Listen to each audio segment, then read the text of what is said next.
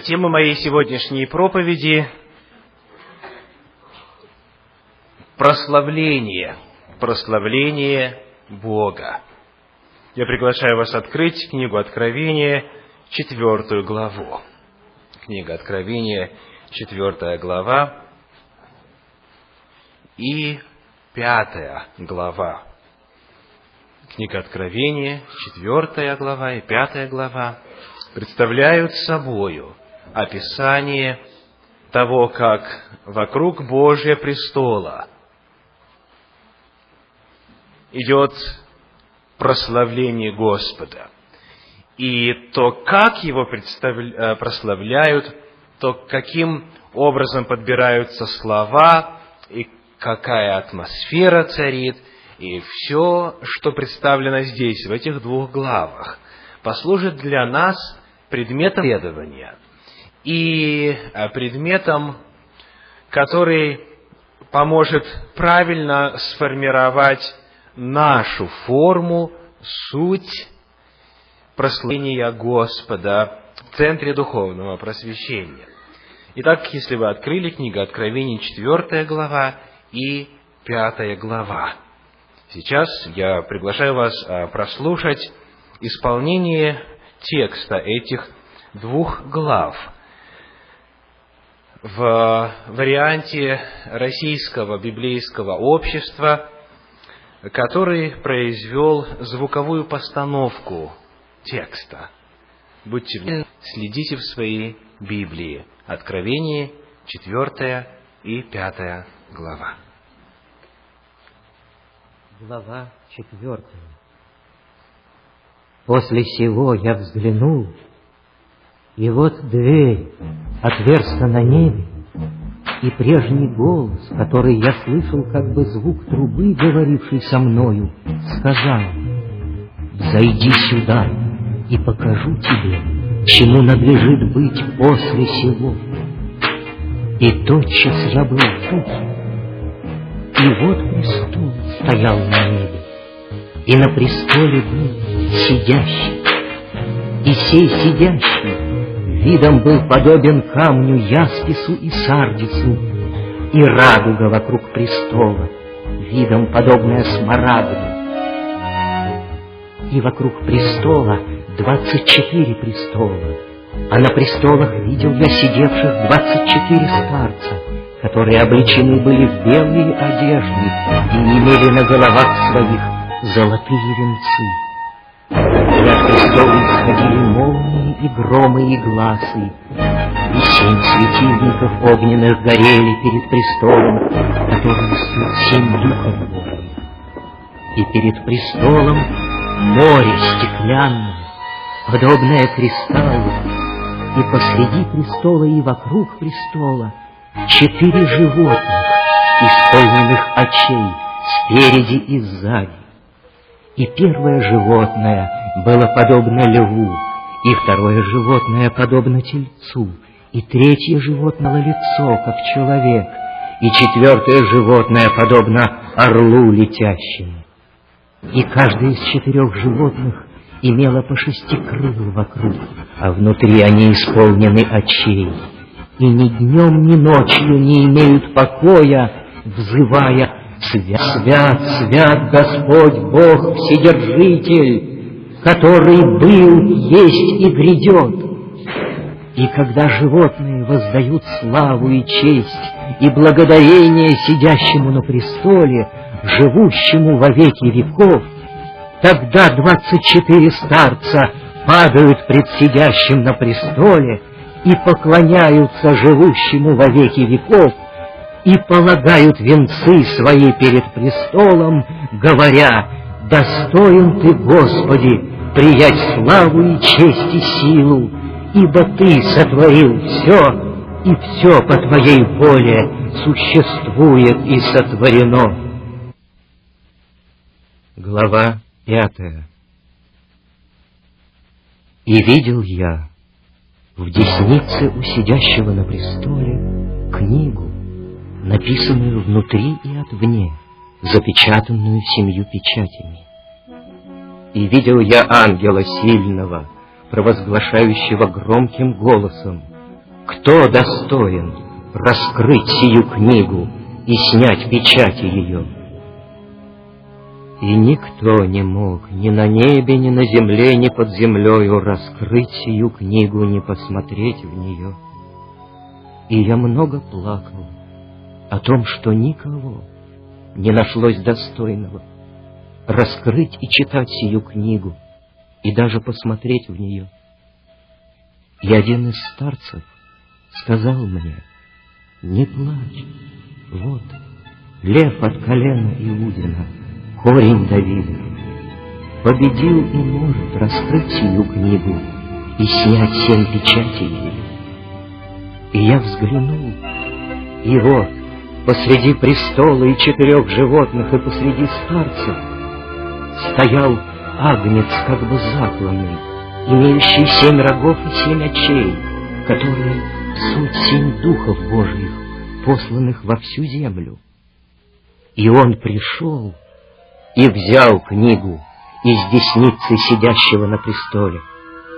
И когда он взял книгу, тогда четыре животных и двадцать четыре старца пали пред Агнцем, имея каждый гусли и золотые чаши, полные фимиама, которые суть молитвы святых, и поют новую песнь, говоря, достоин ты взять книгу и снять с нее печати, ибо ты был заклан и кровью своею искупил нас Богу из всякого колена и языка, и народа и племени, и соделал нас царями и священниками Богу нашему, и мы будем царствовать на земле. И я видел и слышал голос — многих ангелов вокруг престола и животных и старцев, и число их было тьмы тем и тысячи тысяч, которые говорили громким голосом, «Достоин агнец закланный, принять силу и богатство, и премудрость и крепость, и честь, и славу, и благословение». И всякое создание, находящееся на небе и на земле, и под землею, и на море, и все, что в них, слышал я говорила сидящему на престоле и Агнцу, благословение и честь, и слава и держава во веки веков. И четыре животных говорили «Аминь». И двадцать четыре старца пали и поклонились живущему во веки веков. Перед нами описание небесной картины того, как в просторах Вселенной Господь принимает поклонение, слышит песнопения, славу и прославление со стороны небесных сотворенных существ. Сегодня мы посмотрим вначале на структурную информацию по этим гимнам пения. Затем посмотрим на богословскую информацию, которая содержится в тех гимнов и песен. И затем посмотрим, что это все вместе взятое значит для нас, для практики богослужебного прославления Господа. Итак, мы находим здесь пять гимнов, пять песней. Первый из них записан в четвертой главе книги Откровений в восьмом стихе. Давайте прочитаем. Откровение 4.8. «И каждое из четырех животных имело по шести крыл вокруг, а внутри они исполнены очей, и ни днем, ни ночью не имеют покоя взывая». И вот текст первого гимна. Каков он? «Свят, свят, свят Господь, Бог Вседержитель, который был, есть и грядет». Это текст первой песни. Далее, в одиннадцатом стихе четвертой главы перед нами текст второй песни. «Достоин Ты, Господи, приять славу и честь и силу, ибо Ты сотворил все, и все по Твоей воле существует и сотворено». Третий текст гимна мы находим в пятой главе, в стихах девятом и десятом. Пятая глава, стихи девятый и десятый и поют новую песнь, говоря, «Достоин ты взять книгу и снять с нее печати, ибо Ты был заклан, и кровью Своей искупил нас Богу из всякого колена и языка и народа и племени, и соделал нас царями и священниками Богу нашему, и мы будем царствовать на земле. И далее, четвертый текст мы находим в двенадцатом стихе пятой главы, которые говорили громким голосом, «Достоин, агнец закланный, принять силу и богатство, и премудрость, и крепость, и честь, и славу, и благословение». И, наконец, текст пятого, последнего гимна, записан в тринадцатом стихе. «И всякое создание, находящееся на небе и на земле, и под землей и на море, и все, что в них слышал я, говорило». Вот текст. «Сидящему на престоле и Агнцу благословение и честь и слава и держава во веки веков».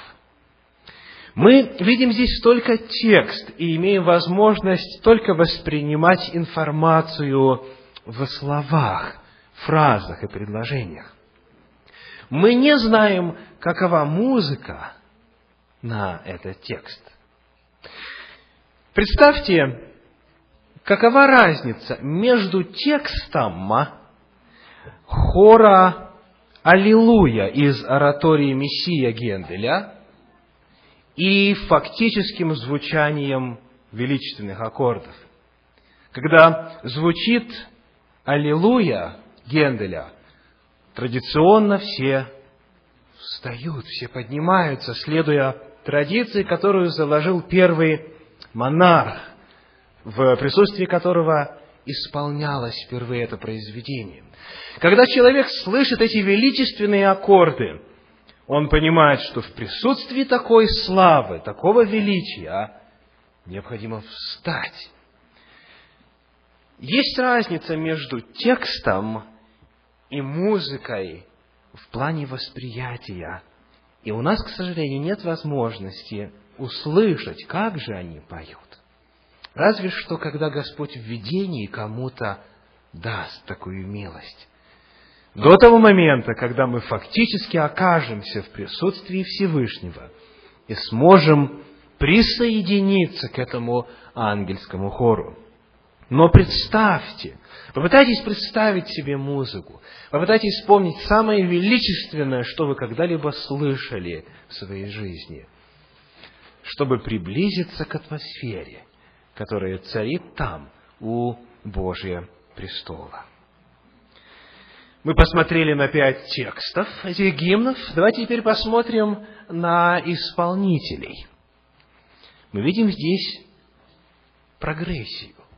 В начале, как говорит четвертая глава книги Откровения, восьмой стих, каково число исполнителей?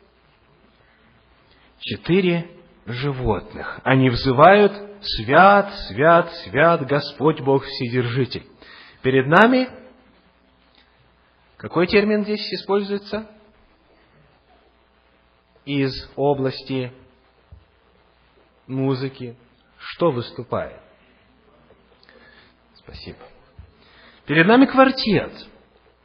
Четыре личности прославляют Господа.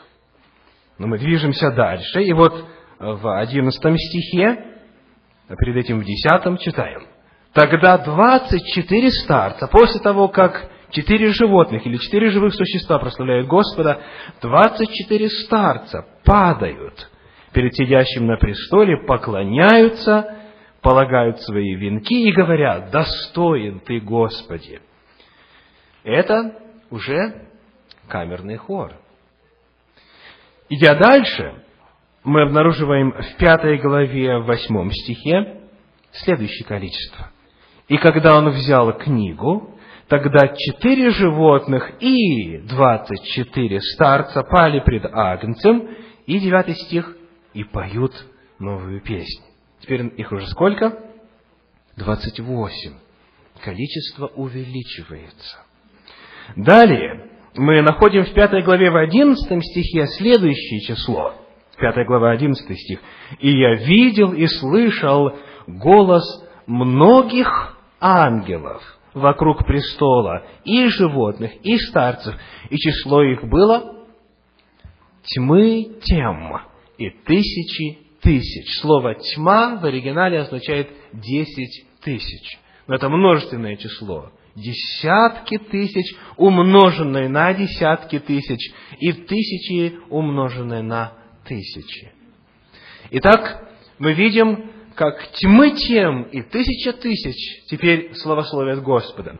Но в самом конце, 5 глава, 13 стих, говорит так.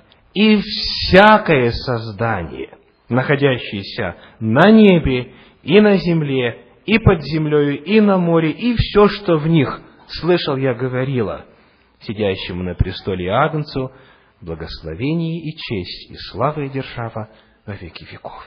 Если мы попытаемся представить, как это звучит, то вначале нам нужно использовать какой термин из области музыки? В просторах Вселенной четыре личности поют. Какова громкость? Ну, мы уже состав выяснили. Громкость, с точки зрения громкости. Перед нами, спасибо большое, пиано, конечно. На всю Вселенную всего четыре личности. Начинается все с пиано. Они поют Богу в Его присутствии у престола. Потом, чем больше добавляется голосов, тем, соответственно, добавляется больше громкости. Пока в конечном итоге вся Вселенная присоединяется, и здесь нам нужен какой термин? Фортиссимо, да? Очень хорошо. То есть мы видим, что там есть, помимо слов, помимо музыки, еще и продуманность в громкости, чтобы все соответствовало величию того, кому возносится хвала. Третий момент, который интересно отметить, говоря о структурной информации этого прославления, это обращение. Кому они поют? Первые два гимна обращены Богу Отцу. Свят, свят, свят, Господь Бог Вседержитель. Одиннадцатый стих. Достоин Ты, Господи, приять славу и честь и силу. А дальше мы находим в пятой главе, уже поют Агнцу. Мы читаем вот здесь, в девятом стихе, «Достоин ты взять книгу и снять с нее печати, ибо ты был заклан». Они поют Иисусу Христу. Дальше четвертый гимн, двенадцатый стих, говорит так, «Достоин агнец закланный принять силу и богатство» и так далее. Два гимна Отцу, два гимна Сыну, и, наконец, в тринадцатом стихе сказано «сидящему на престоле и Агнцу». Хвала возносится и Отцу, и Сыну одновременно. Давайте посмотрим теперь на богословскую информацию этих гимнах, этих песен. Что они несут, какую весть доносят. Мы видим, что в начале, в первом гимне, во время первой песни, Бога прославляют в первую очередь за что? Первый гимн, восьмой стих. Какие слова? Свят, свят, свят, Господь Савов. Бог свят в абсолютном значении этого слова. Господа прославляют за то, что Он свят. И святость Его, безгрешность Его, отделенность от мира настолько велика, что, как а, говорит книга пророка Исаии, шестая глава, стихи второй и третий, ангелы даже закрывают себя, чтобы не находиться напрямую в свете сияния Божьей святости. Прочитаем книга пророка Исаии, шестая глава, стихи 2 и 3. Исаия, шестая глава, стихи 2 и 3. Вокруг его, то есть вокруг Господа, стояли серафимы. У каждого из них по шести крыл. Двумя закрывал каждое лицо свое, и двумя закрывал ноги свои, и двумя летал. И взывали они друг к другу и говорили, «Свят, свят, свят Господь Саваоф, вся земля полна славы Его». Итак, первая весть, которая доносится в этих гимнах, это весть о святости Божьей, о Его безгрешности, о Его отделенности. И настолько, что даже святые ангелы закрывают свое лицо. Слава Божья слишком ослепительна для них. И этот же текст, как мы видим, повторяется и в четвертой главе книги Откровения. «Свят, свят, свят Господь Бог Вседержитель». Что говорит нам в богословском отношении текст второго гимна? Он, напомню, записан в одиннадцатом стихе. «Достоин Ты, Господи, приять славу и честь и силу, ибо...» Что дальше? «Ибо Ты сотворил все, и все по Твоей воле существует и сотворено». Бога прославляют как Творца, как Создателя, как родоначальника жизни. Ты достоин прославления, потому что ты Творец, и есть еще один очень важный аспект этого прославления. Ты все сотворил, и все по твоей воле существует. Господь не только однажды устроил всю Вселенную, Он, согласно Библии, продолжает поддерживать ее – он есть тот, кто в Библии называется вседержителем.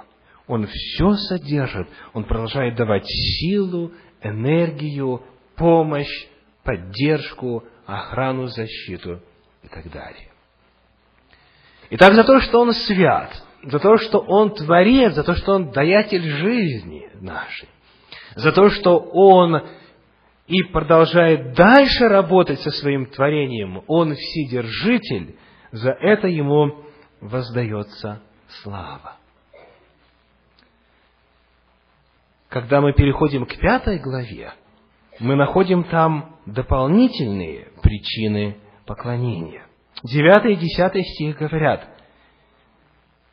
«Ибо ты был заклан, и кровью Своею искупил нас из всякого колена, языка и народа и племени, и соделал нас царями и священниками Богу нашему, и мы будем царствовать на земле. Еще один очень важный этап Божьего служения для человечества и для всей Вселенной рассматривается. Ты достоин взять книгу и снять с нее печати, потому что, во-первых, что? Ты был заклан. Сына Божия прославляют за его жертву, за то, что он стал агнцем, за то, что он пожелал оставить величие небес и стать человеком и умереть за человечество. Ты был заклан. Второе что? Ты искупил нас Богу ибо Ты кровью Своей искупил нас.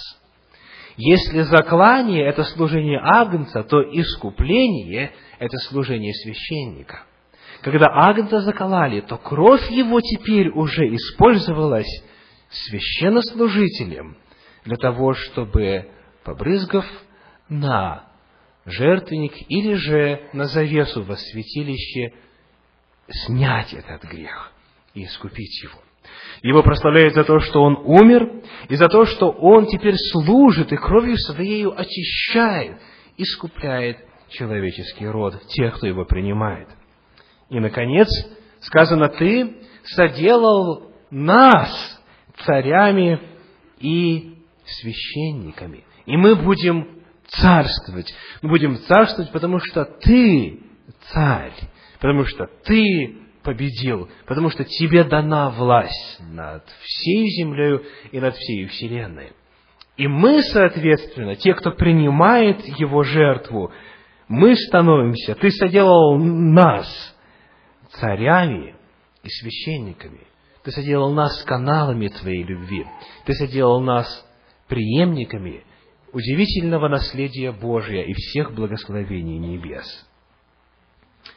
Тексты песен показывают что поющие Господу отмечают всякий раз какие-то конкретные, какие-то очень ясные, живые черты Божьего естества и Божьего характера. И они несут перед нами богословие всей истории спасения, от сотворения до восстановления, когда мы будем царствовать с Ним во веки веков. В 12 стихе очень интересно передается идея полноты и всеобъемлющего характера этого прославления Божьего. Давайте насчитаем, сколько элементов прославления дано в 12 стихе, которые говорили громким голосом, достоин агнец заколный принять силу, богатство, премудрость, крепость, честь, славу и благословение. Ровно семь элементов прославления, ровно семь элементов описания того, каков агнец закланный, какова его сущность, какова его природа, каков его характер. Полнота, потому что Господь представляет собою полноту.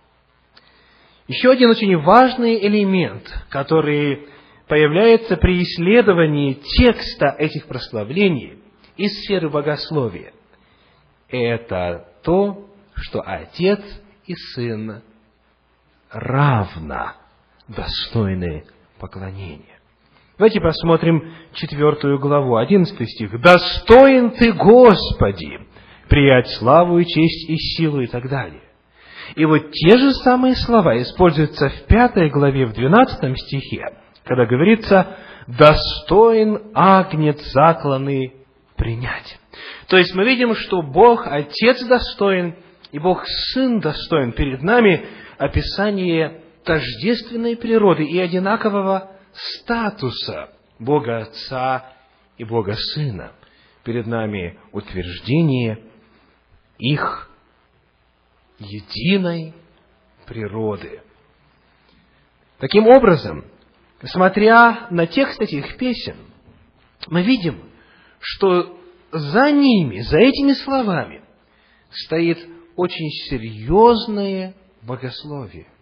Это не просто первое, что в голову придет. Это не просто какие-то повторяющиеся однообразные слова без проникновения часто в смысл их. Это не просто то, что популярно где-то. Эти песни отражают очень основательное понимание того, каков Господь и что Он сделал. Эти песни фактически являются вестью о Божьем плане спасения от сотворения до искупления и восстановления. Когда мы сравниваем четвертую и пятую главу, мы видим, что в четвертой главе Бог в основном славится за то, что Он святой, за то, что Он Творец и Вседержитель, то есть за начало этого опыта, без которого нас не было бы. А в пятой главе в основном подчеркиваются искупительные действия. Бог искупитель, Он садил нас царями, священниками, Он спас нас. Без творения нас не было бы. Без искупления мы погибли бы и исчезли бы, как говорит Священное Писание. Без творения нет смысла в искуплении. Без искупления нет возможности восстановления нового творения. Мы видим, как все грани божественного естества сводятся воедино в этом целостном восприятии Бога. И теперь появляется целостное основание для прославления Бога за то, каков Он и насколько Он велик. Говоря богословским языком, в четвертой главе представлен трансцендентный Бог, тот, который велик, далек и могуществен. В пятой главе представлен имманентный Бог, тот, который близок, тот, который рядом, тот, который спасает, изволяет, вызволяет и помогает человеку обрести спасения. Итак, мы посмотрели коротко на структуру этих гимнов, далее на главные элементы богословской информации, которую несут эти две главы из книги Откровения. Теперь давайте попытаемся посмотреть, какие практические уроки мы можем вынести из этого небесного прославления Господа для нашей практической жизни. Первый урок заключается в том, что прославление по замыслу Божью должно быть следствием чего-то. Прославление – это всегда следствие. Везде, где Господь прославляется, и в этом месте, и вообще, в принципе, везде в Священном Писании, там, когда говорится, давайте будем славить Господа, или, или Его благословлять, или петь Ему и так далее, всегда есть очень важное слово после этого. Ибо. Потому что, или поскольку.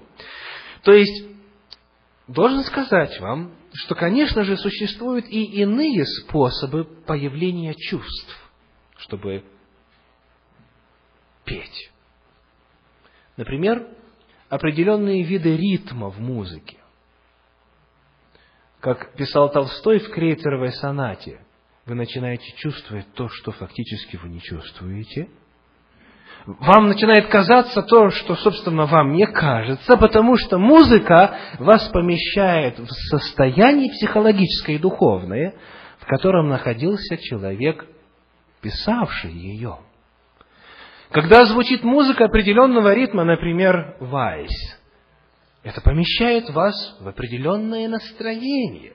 Но это не ваше настроение. Это не то, что вследствие вашего собственного опыта что-то появилось, и вас теперь вот подвигло совершать движения руками, ногами там, и, и так далее, и так далее. Нет. Сама музыка вас к этому подвигла. Но в Библии не музыка является главным, что приводит в действие желание и саму механику прославления, а опыт – познания Бога. Прославление – это следствие осознания и опыта. Когда мы узнаем, каков Господь, когда мы узнаем Его из Священного Писания, когда мы познаем Его в молитвенной жизни, в духовной жизни, в ежедневной жизни, когда мы сталкиваемся с Ним, когда происходит вот эта встреча с Богом, когда Он отвечает на наши молитвы, когда Он производит чудеса – когда мы что-то о нем узнаем, вот тогда мы можем славить его, потому что теперь это не просто форма или кем-то что-то придуманное, это выражение нас самих, это выражение нашего опыта.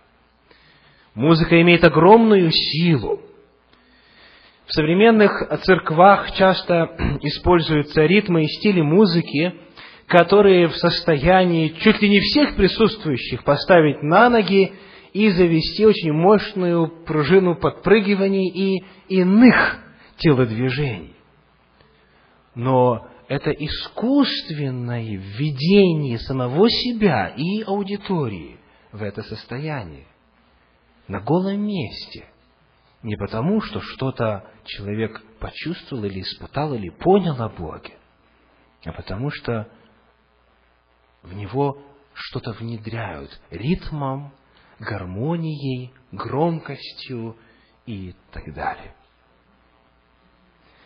Когда человек узнает, каков Бог, когда он начинает познавать Его, осознавать и испытывать, какова природа Божья, сущность Божья, характер Божий, каковы и каковы Его действия, тогда Его хвала звучит естественно, она звучит личностно, и она, поверьте, всегда звучит воодушевленно. Господь достоин поклонения. Но для нас это становится значимым тогда, когда мы это испытываем, ощущаем и переживаем. И в четвертой, и в пятой главе у нас есть эти строчки. Достоин, потому что. Достоин, ибо. Это первый урок – для а, постройки программы богослужения или для планирования формата богослужения, для так называемой теологии богослужения, науки, которая занимается расстановкой элементов богослужения. Это будет означать, что прославление должно иметь место где? Во время богослужения. Вот у нас программа богослужения. Куда нужно поставить прославление?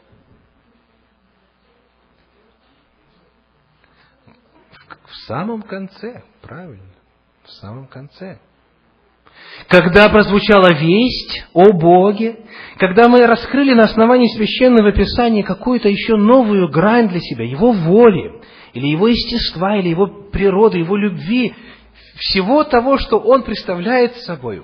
А Он, как говорит Библия, как многие из вас знают, прекраснее всех сынов человеческих. Он личность наиболее привлекательная во всей Вселенной. Когда вот это раскрыто, тогда у человека есть возможность откликнуться теперь. То есть прославление в идеале должно звучать после свидетельства, после рассказа о Божьих деяниях, после изучения Священного Писания, после, после чего-то, что произошло нового в опыте человека, в плане взаимоотношений между ним и Богом. И посему, конечно же, есть место начальным гимнам, потому что мы все приходим уже с каким-то опытом. У нас есть уже к чему апеллировать в прошлом. Но исследуя богословие прославления Господа, не только на основании 4 и 5 главы книги Откровения, а в целом в Библии, мы видим, что прославление – это всегда отклик. Это отклик на откровение, это отклик на опыт, это отклик на новые грани понимания. Посему Центр Духовного Просвещения на основании решения Совета, начиная с первой субботы этого года, предлагает вот те три традиционных для нас песнопения, гимна, которые мы исполняли ранее в начале, перенести в самый конец, после проповеди. И сегодня мы впервые это попробуем. Посмотрим, будет ли отличаться степень энтузиазма при исполнении. И, конечно же, все из вас, кто играет на музыкальных инструментах, должны присоединиться к группе прославления. Второй урок, который я хотел бы отметить здесь, это то, что записано в 9 стихе 5 главы. Откровение 5 глава 9 стих. «И поют», и что дальше? «И поют новую песнь». Не сказано, и поют всем давным-давно известную старую песню, а поют новую песню. Как вы думаете, почему новая песня? Причем не только здесь, в книге Псалтирь очень часто призыв есть, воспойте Господу новую песню. Зачем эта новизна нужна? Это следствие нового опыта, конечно же. Мы не стоим в наших взаимоотношениях с Господом. Если они у нас имеются, они обязательно развиваются. Мы постоянно что-то новое узнаем о Господе. И на основании нового опыта появляется новая песня, появляется новая причина для Божьей хвалы. И мы, используя Господом данные таланты, мы пишем стихи, мы пишем песни, мы прославляем Господа. Мы пользуемся опытом новых песен, написанных другими, кто то же самое уже испытал и пережил. Потому мы постоянно обновляем репертуар песен для общественного богослужения. Мы поем новую песню. И третий момент, который хотел бы отметить здесь в качестве уроков, которые мы могли бы извлечь для практики, это описание языка телодвижений во время прославления Господа. Четвертая глава, десятый стих говорит, «Тогда двадцать четыре старца падают пред сидящим на престоле и поклоняются живущему во веки веков и полагают венцы свои пред престолом, говоря, достоин Ты, Господи, и так далее. Скажите, каково положение тела этих двадцати четырех? Колено преклоненные. Они поют Господу на коленях. Кому из вас приходилось это делать? Дайте знак рукой. Петь Господу на коленях.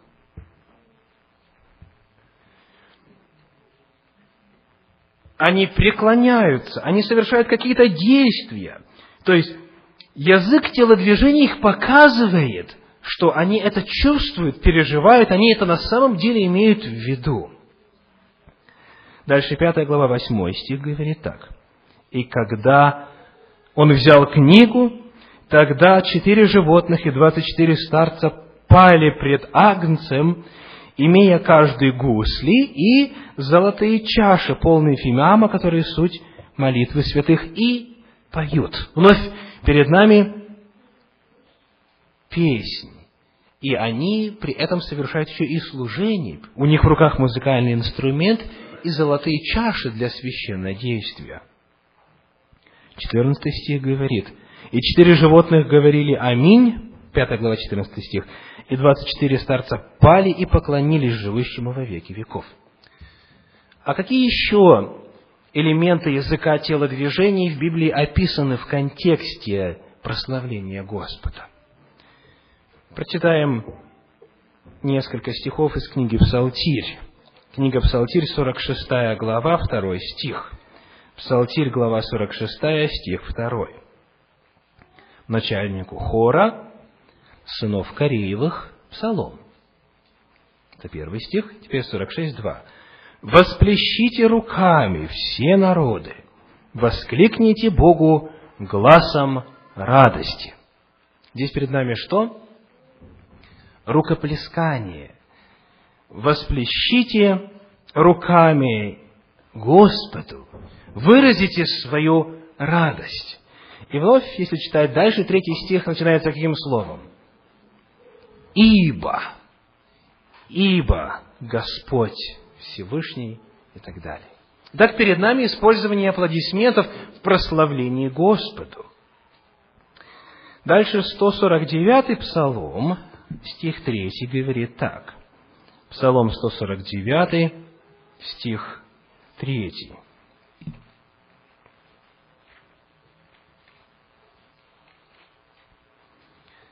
Да хвалят имя Его с ликами, на тимпане и гуслях да поют Ему.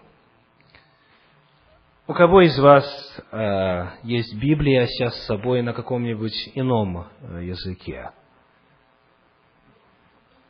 Да хвалят имя Его с чем? У нас сказано с ликами. Что такое лики? С макияжем, да? Или с выражением лица, с каким-то, с масками. Ну, посмотрите, пожалуйста, посмотрите. В английском написано какое слово? Dance или dancing. На самом деле в оригинале так и сказано. Да хвалят имя Его с танцами. Ух. Страшно даже говорить в некоторых религиозных кругах. 150-й псалом говорит, 4 стих, псалом 154. «Хвалите его с тимпаном». Кстати, тимпан, вы знаете, что это а, ударный инструмент, да? Хвалите его с тимпаном и ликами. Снова, с танцами. Это не просто описание того, что кто-то где-то когда-то хвалил Господа, используя очень, а, очень живо язык телодвижений. А это призыв, это приглашение, дохвалят с танцами, дохвалят его с ликами. То есть, смотря на то, как описывается поклонение Богу и как Библия призывает нас поклоняться Господу, мы видим, что язык телодвижений должен как-то выражать то, что вы чувствуете. Он должен выражать. И здесь, конечно, есть элементы различий в э, культуре, а откуда мы родом. у, некоторых народов это принято. Если звучит музыка, естественным образом начинается действие языка телодвижений. Тело говорит. В некоторых народах считается, что в Божьем присутствии никакого языка телодвижений. Человек должен быть немым с точки зрения языка телодвижений в Божьем присутствии. Но отбросив все это в сторону, мы, по крайней мере, можем утвердить на основании Священного Писания следующее. Язык телодвижений должен быть естественным способом выражения того, что вас наполняет. И если вы что-то чувствуете, если вам желается что-то сделать, знайте, что в Церкви Божьей для этого должна быть и будет свобода. Господь говорит об, об акте поклонения, как об осознанном движении человеческих эмоций, человеческого интеллекта, голоса, талантов музыкальных и языка телодвижения. Вот в этом акте признательности, в акте поклонения, в акте прославления того, кто прекраснее всех сынов человеческих. Сегодня мы с вами рассмотрели четвертую и пятую главу книги Откровения и несколько мест Священного Писания из других разделов, для того, чтобы в начале этого года посмотреть на то, как мы прославляем Господа, проанализировать и сделать соответствующие выводы для себя – если вы чувствуете, что вам не хватало какой-то выразительности, начинайте проявлять ее, начиная сегодня. Свидетельство о Божьей милости, свидетельство о том, каков Господь в словах и в музыке, должно быть неотъемлемой частью благослужения. Итак, славьте Господа, ибо Он благ. Славьте Господа, потому что Он проявляет себя в вашей жизни. Аминь.